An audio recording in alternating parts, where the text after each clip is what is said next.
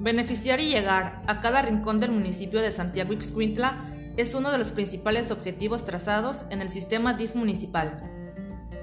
El pasado 18 de septiembre visitamos la localidad Ejido de Reynosa, donde entregamos despensas de asistencia social alimentaria a personas de atención prioritaria y desayunos escolares, en presencia de personal que labora en DIF estatal, municipal y de Carlos Peña, director DIF municipal.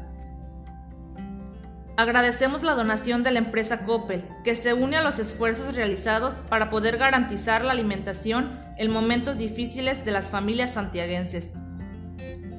Concluimos con la entrega de aparatos ortopédicos. La familia nos une.